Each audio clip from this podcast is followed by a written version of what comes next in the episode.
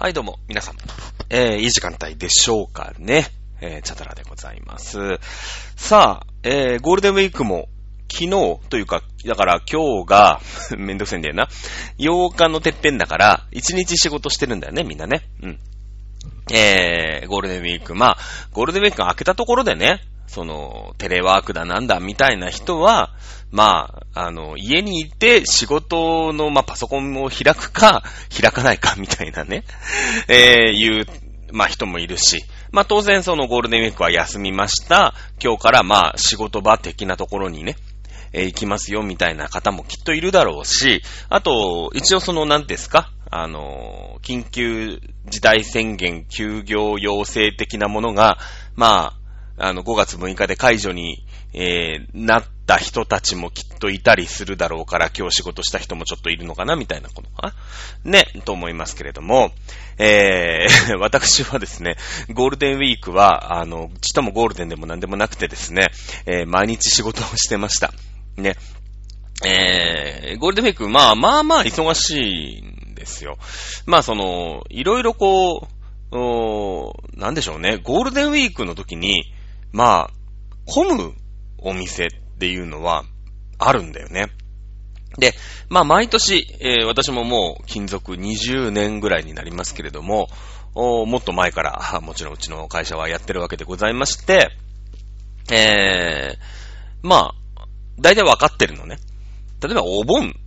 とかってさ、まあ地方のお店が混んだりするの。まあみんなそうだよね。当然、その、なんて言うんですか？おじいちゃん家に帰ります、おばあちゃん家に帰ります、みたいな人がいるし、まあ結局おじいちゃんサイドもさ、まあ息子夫婦、孫、帰ってくるみたいになると、じゃあ、いつものね、ご飯じゃなくて、じゃあお寿司食べます、ね、えー、何食べますみたいな、すき焼き食べますみたいな、まあ、すき焼きは夏だからちょっと少ないんだけど、まあ、冬とかはさ、すき焼き食べますみたいなことになったりするのね。で、その、地方だと、あんまりその、お店に人ももともとね、えー、いなかったりいたりするもんだから、あの、だけど、まあ、あの、その時だけ、あれですよね。あの、売れますよ、みたいな。まあ、わかってるんだけど、今年は、それが通用しないですよ。まあ、なんでかっていうと、さあ、その通り、えー皆さん帰省しないからですね。うん。あのー帰省をしないんで、それが通用しないので、その、なんて言うんですかね、商売のそのノウハウみたいなのが、あのー通用しないんですよ。今までこう蓄積されてきたものみたいのがきっとあるんだけど、それがこう通用しないのね。で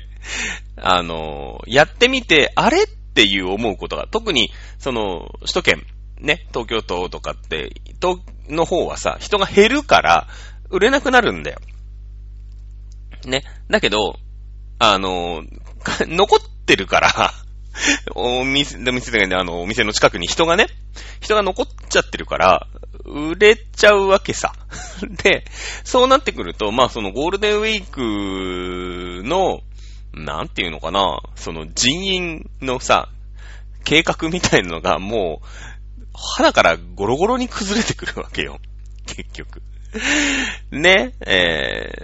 ー、そうなってくると、まあいろんなところにこう不備が出てくるわけよ。ただ、例えばその、まあ、こんな状態だけど、まあ、今年は全然ね、そういう状況が違うんだけどさ、ゴールデンウィークは、じゃあ、働いてる人を、あの、もうお休みさせちゃいましょう、みたいな。で、毎年のことだから、今年も休ませてくれるんでしょ、みたいなね、ことに、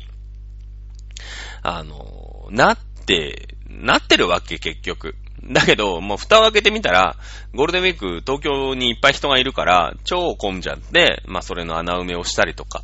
えー、まあなんか日々、あそこ行ってくれ、ここ行ってくれ、みたいなので、まあその中でね、僕の上司っぽい人が、えー、あんまり合わないんだけど、合わないって違うよ。そういうんじゃなくてね、あのー実際にこう、面と今ほら、テレワークだから、その全部 LINE とかで、こう、どこのお店に何時に行ってくれ、何をやってくれ、みたいな指示がボンボン飛んでくるからさ、あの、あんまり合わないんだけれども、えー、ここもう、もう2ヶ月ぐらい会ってないんじゃないかな。全部リモートでその、えー、指示が、えー、来てますね。はい。で、まあ、そんな感じでずーっと仕事をして今日やっと休みになりまして、えー、何を思ったのか、まあ、たまにチャドラーの性格をよくわかってる人は、あのー、ね、あ、来たかと。チャドラーさん、ね、この感じ、また来ましたねってなるんだけど、あのー、料理をねい、いきなり料理をしだすっていう、悪い癖がありまして。まあ、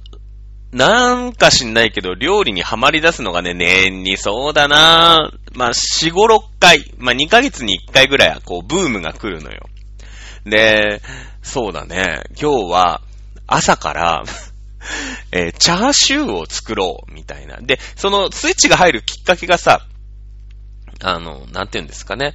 えー、まあ、YouTube なんかをみんなで見ててさ、で、たまたまその料理系 YouTuber みたいな人も当然いるじゃない。で、おすすめに出てきてさ、なんかその自分の食いたいものと、その、いつもあんまり見ないんだけど、あの、どっちかっていうとこう自分で好き勝手やりたいタイプの人で、レシピとかはあんまり見ないのね、私。で、まあ失敗したら失敗したで、その、誰かのために美味しく作ってあげようみたいなことがないじゃない。どう、どうせ自分で作るし。で、まあ自分で作ってダメだったら、ああ、この作り方だとこういう風になっちゃうんだと。じゃあまあ、で、こう、そのやりとりが好きなんで、あんまりその、YouTube を見たりとか、うーん、あと、クックパッドを見たりとかって、あんまりしないんですよ。で、自分で、まあまあ、その、なんていうの、最低限の、まあ、料理のマナーというかさ、料理のあいうえおみたいなのあるじゃない？えー、は分かってるつもりだから、まあ、失敗したら失敗したで、結構失敗するんだけど、まあ、どこが失敗したかはなんとなく分かるし、別に誰に迷惑もかけない。誰かがさ、あのね、やっぱりこう、お母さんとか、お母さんっていうかね、おかみさんとかいると、まあ、旦那さんが作ってくれた料理だし、まあ、あんまりうまくはないんだけど、みたいなのもさ、お互いにあるじゃない。僕も、どっちかっていうと、まあ結婚参加してますけれども、僕より料理がうまかった女性、あの、奥さんは一人しかいないから、まあ、それ以外の二人の方は、だいたい僕が料理作ることの方が多かった。のね。で、まあ確かに俺食っててこれ失敗だなって思うことがあるんだけど、まあ面と向かってまずいって言えるような立場というか関係だったら離婚しなかったんだろうね。きっとね。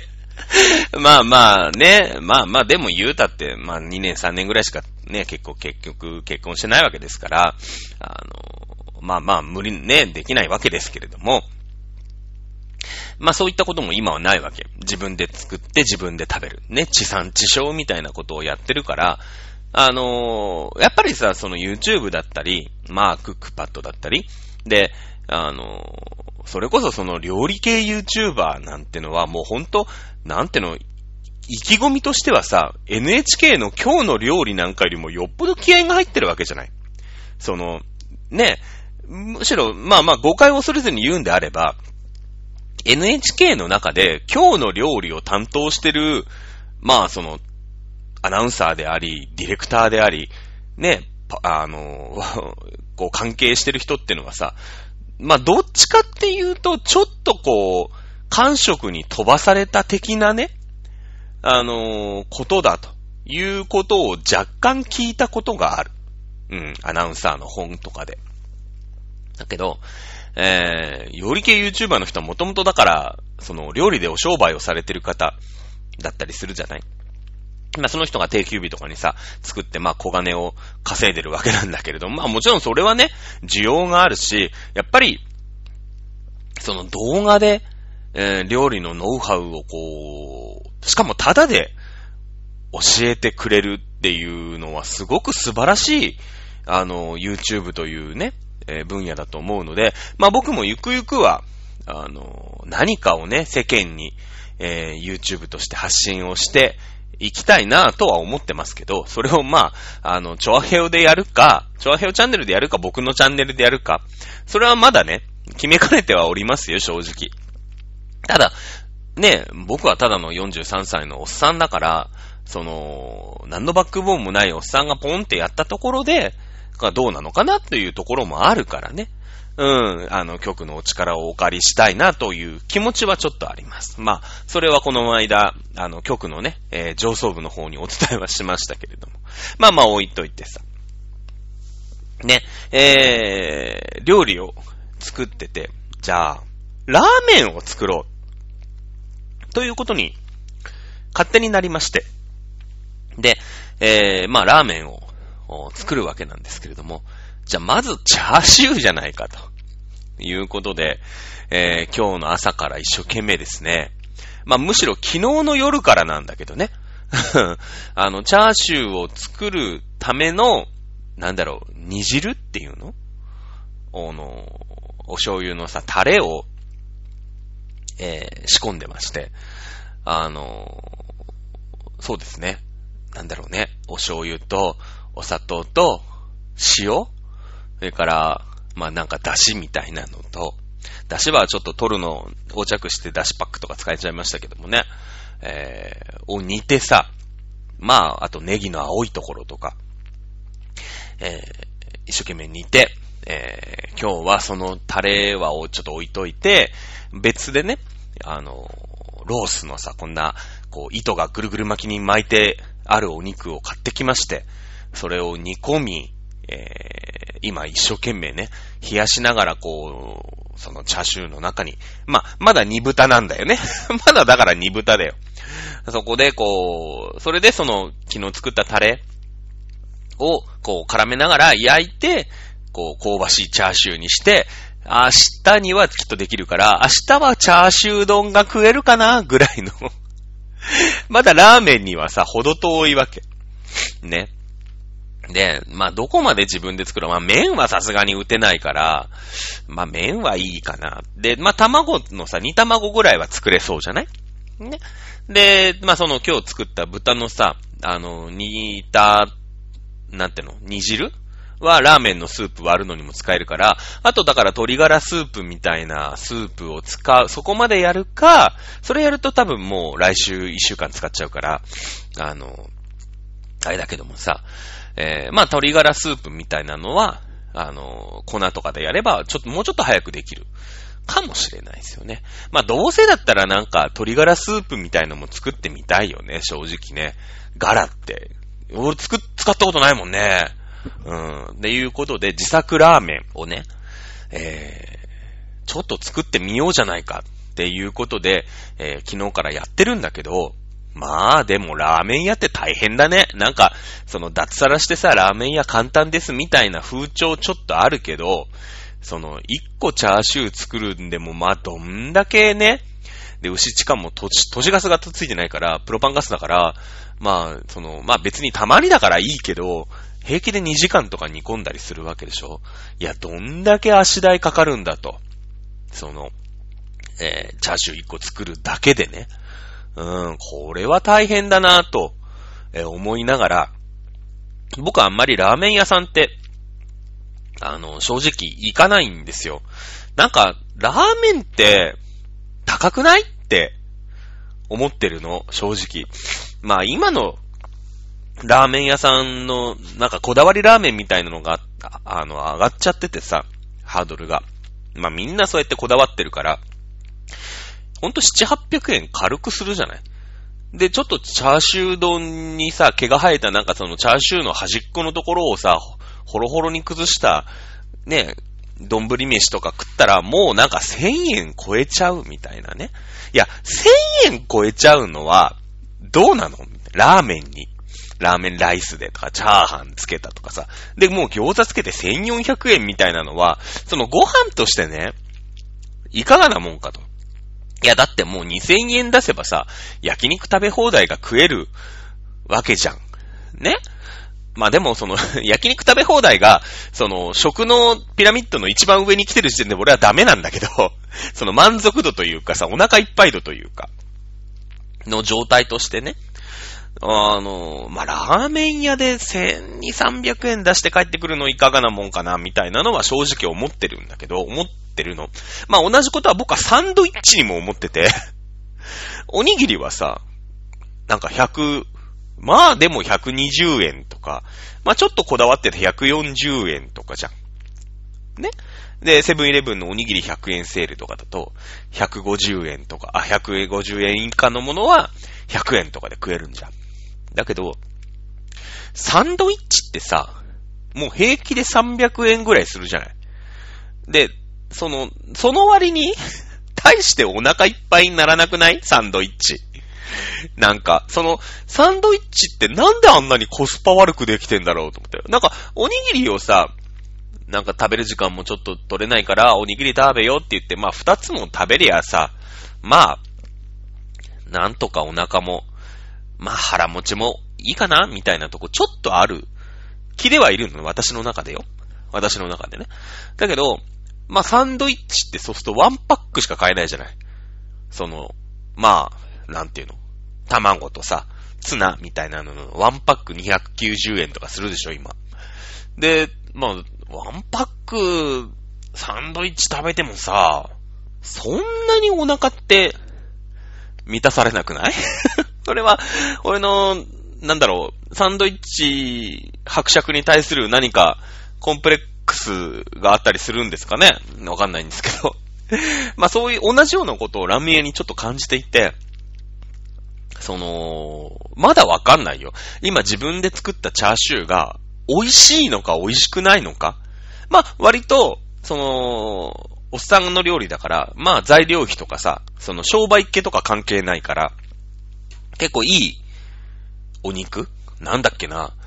?4 元3トンだか3元トンだか なんかハーブ豚みたいななんか、すごい名前がついてた美味しいね。まあロースだったんだけど、まあバラ肉だとなんか油っぽくなっちゃうかなと思って。でもいや、バラ肉でやっとけ、まあロースを1キロやったんだけど、まあバラ500、ロース500でもよかったかな。そしたらなんかこうさ、いわゆるこう、チャーシュー丼みたいなやつは、こう、バラでさ、こう、プルプルで食べて、こう、チャーハンとかに入れるやつはロースを使ったりとか、まあいろんなことができたのかなと思って、まあそれはちょっと失敗したな、正直思ってるんだけど、えー、まだね、今冷蔵庫に入れて、さっきまで粗熱取ってて、冷蔵庫に入れて今冷やしてる。で、それが終わったら今度冷凍して、なんか冷凍をすると、その、組織がね、やっぱ壊れるらしいんだよね。うん。で、そうするとなんかその、溶かす、味が入りやすいみたいな。あとなんかこう、肉がいい感じにこう、成形できるみたいな感じだっていうのを見たことがあるから、まあなんかそういう知恵があるらしいの。ハムとかさ、ベーコンとかのそういう成形するときとか。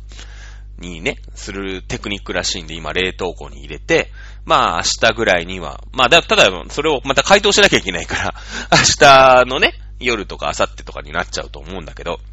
それが美味しいのか美味しくないのかまだ分かってない。味見してないから。ただ、タレは美味しかった。タレはすごく、なんか適当にお醤油とお砂糖と塩かな？と、あと、ネギとさ、ニンニクと生姜。まあ、生姜とニンニクはチューブだったけど、えー、まあ、それで煮たら、まあなんか、まあでも、組み合わせでさ、まずいわけないよね。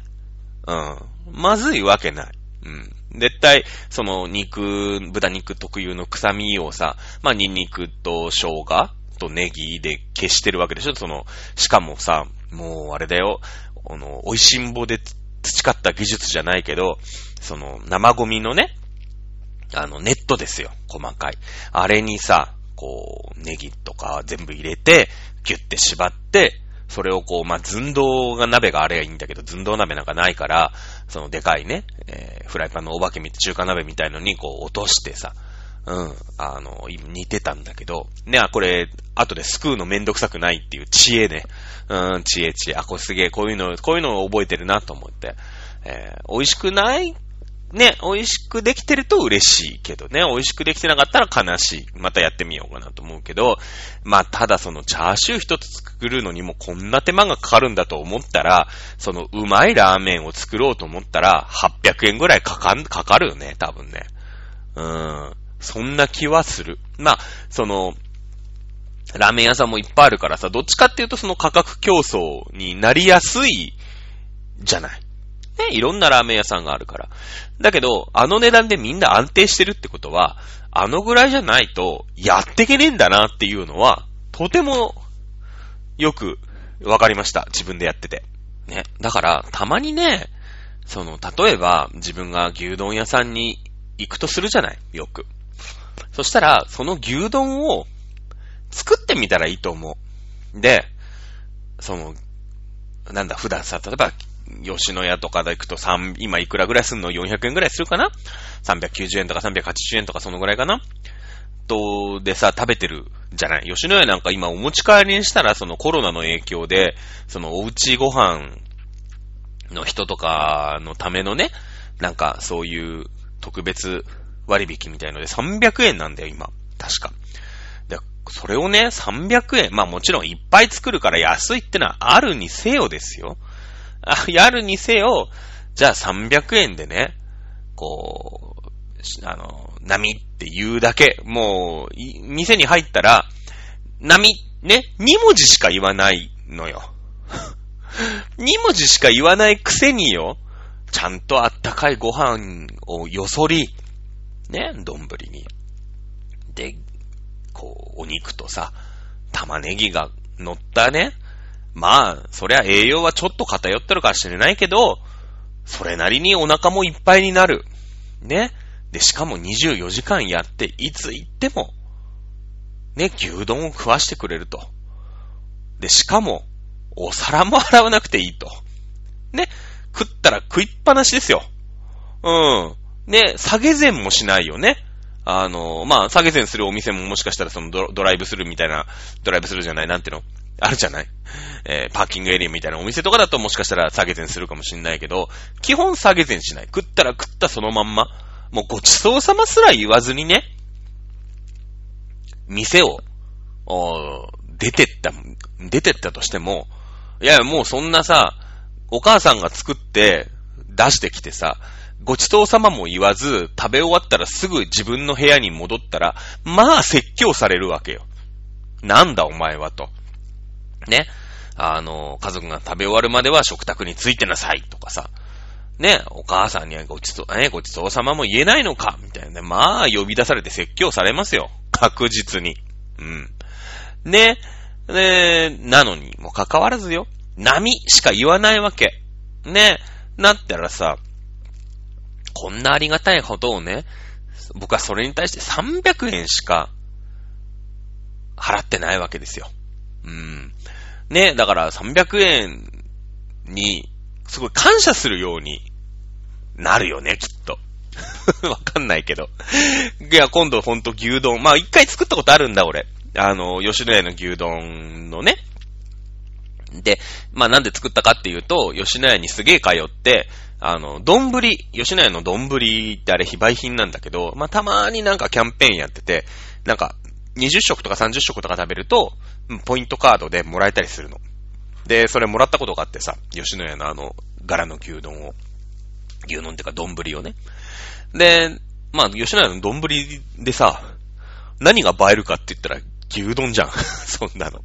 で、まあ牛丼をね、まあ自分なりに、えー、作ったことはあるんだけど、まあその時もだから、あの、吉野家にやっぱり感謝したよね。うん、だ今回、まあ、どこまで自分で、まあ麺とかちょっと自分で無理だけど、まあ、ラーメン屋もさ、なんとか製麺みたいなところから麺は仕入れたりするから、まあ、ね、そこは100歩譲ろう。ね、そこは100歩譲るとして、なんかこう、感謝する。ラーメン屋に感謝してね、あの、自分で作って、まあ結構、材料費かかると思うんだよ、多分。最初から最後までさ、自分でやるわけだから。で、まあ700円か800円ぐらいのラーメン屋行ってさ、ラーメン食ってさ、あー、下げ膳までこれ、700円だったら、700円かなって思うのもね、えー、いい自分への何かお勉強なのではないかと いうことを、えー、思、思いながら、あの、たまに来るですね、えー、料理熱をね、えー、満たすべく、あの、今日は一日、チャーシューを作っておりましたね。えー、ね、時間かかるね。昨日の夜思い立ってさ、チャーシューの、まあ大体のその料理はするから、その、まあ、例えばなんか、その、生姜とかニンニクのその生、生のやつとかはなかったけど、まあ、チューブは絶対あったりとかするし、あネギとかもあ、ネギもあるし、玉ねぎもあったし、まあそういう、まあ基本的なところを用意しなくていいっていうのはね、今私の、あの、キッチンでは大体あるからさ、あの、まあそこに関しては全くやらない人よりはハードルはちょっと低めかなと思うけども、まあ、全部、本当に何もない人が一からね、じゃあお砂糖がいる、醤油がいるなんてところから、あの、スタートしちゃうと、ちょっと大変かなと思うけどね。あの、今やっぱりさ、そういう業界の方が苦境に立たされてるわけですよ。外食産業がね、本当に今、あの、デリバリーとかを力入れてさ、なんとかお金を稼ごうとしてるんで、休業ね、要請がどうのこうので、休業しなきゃいけない。もしくは逆にその休業要請があ、あれはまださ、その保証だなんだってなるけど、外出自粛要請は解除されないのに、休業要請だけ解除されちゃうと、まあ、何が問題かっていうと、あれだよね。その、保証、休業要請は私たちはしてないですよって言われちゃってるから、保証もらえない。だけど、自粛、外出は自粛してくれって言われてるから、お客さんは来ないっていう、もう、もうとんでもないことに今なりつつあるわけよ。特に今日なんかさ、5月6日までの、まあ、自粛はね、あの、外出自粛要請は、まあ一応5月の31かな ?5 月の末まで伸びました。だけど、その、県ごとにさ、とか、都道府県ごとに、こう出してる休業要請、お店とかに対する休業要請は、まあ、徐々に解除していこう、みたいなことになってくると、まあ、その前提には、そのずっとね、休業要請してると、その保証がとんでもないことになっちゃうから、もう県では面倒見切れませんよ。ね。まあ、国が、その、どうしたこうしたっていうのは、や、やってもらうとしてよ、そう。え、もうちょっと経つとなんか、その家賃がね、何割ぐらい補助とかそういう決まりが出てきてくるのかもしれないけど、いやもう県とかでは無理だから、そんなお金もないし、ね、その後だって結局増税しなきゃいけない、おみ、ね、県の金庫の中にお金がなかったらさ、増税しなきゃいけなかったりするわけでしょ？で、そうなったらもう、ね、やっていけなくなっちゃうから、あの、大赤字になっちゃうから、だから、まあ、ね、えー、休業要請自体は解除します。で、どうぞやってくださいと。ただ、感染のリスクがありますから、自粛はしてください。外出は。ってことになってきてるからね、今ね。うーん、まあそういったことでね、あの、まあ業、業態は違いますけれどもね、やっぱりこう苦境に立ってる。まあ、私たち何かはそのゴールデンウィークなんかはずっとお仕事だから、ね、その、それはそれで大変だと思うよ。あのー、医療スタッフの方しかり、ね、えー、飲食、飲食業じゃない、あの、小売業の方しかり、ね、大変だと思いますけれども、やったらやったら大変だけど、やんねえならやんねえで大変っていうね、業界の方たちのね、への、あの、まあ、直接的な支援には全くなってないですけども、感謝をこう、改めて、まあ家にいなくちゃいけないしね、自分たちの周りでもやっぱラーメン屋さんやってなかったりするわけだから、あちょっとね、そういうのを感じるウィークに、えー、したいなと思ってね、えー、いいあれですね、えー、ステイホームをしようと思っております。はい。えー、ということで、まあ今日はね、今週は、まあ、あの、今一番ドハマりこいてるということですね。えー、料理について喋ってみましたけれども、皆さん、料理はしますかね？うん。逆にその、テレワークとかでさ、家にいる。だから昼飯、会社に行ってりゃさ、会社近くのね、飯屋なりコンビニなんかでご飯食べますとかっていうことんだけど、テレワークだとまあ、家で飯食わなくちゃいけない。ね。まあ、実家に住んでりゃ、ちょっとはね、面倒見てくれるかもしれないけど、一人暮らしの人なんかは、ね、家でご飯を食べる機会っていうのがやっぱ増えてくると思うんで、まあ、この機会にね、あの、料理のあいうえをからやってみるってのも俺はいいと思うよね。うん、そういう世界にしていかなくちゃいけないし、まあそういう、なんていうのかな、なんていうの、新しい生活様式みたいなね。まあこの番組で何回か言ってるんだけど、その不自由な世界、ちょっとだけ不自由な世界ってのが、まあ来ると思うんだよ。多分ね。で、完全にはだってもうさ、はい、もう、無罪方面全然大丈夫ってのはもうほんと1年後、2年後じゃない。その、特効薬みたいのができて。ね。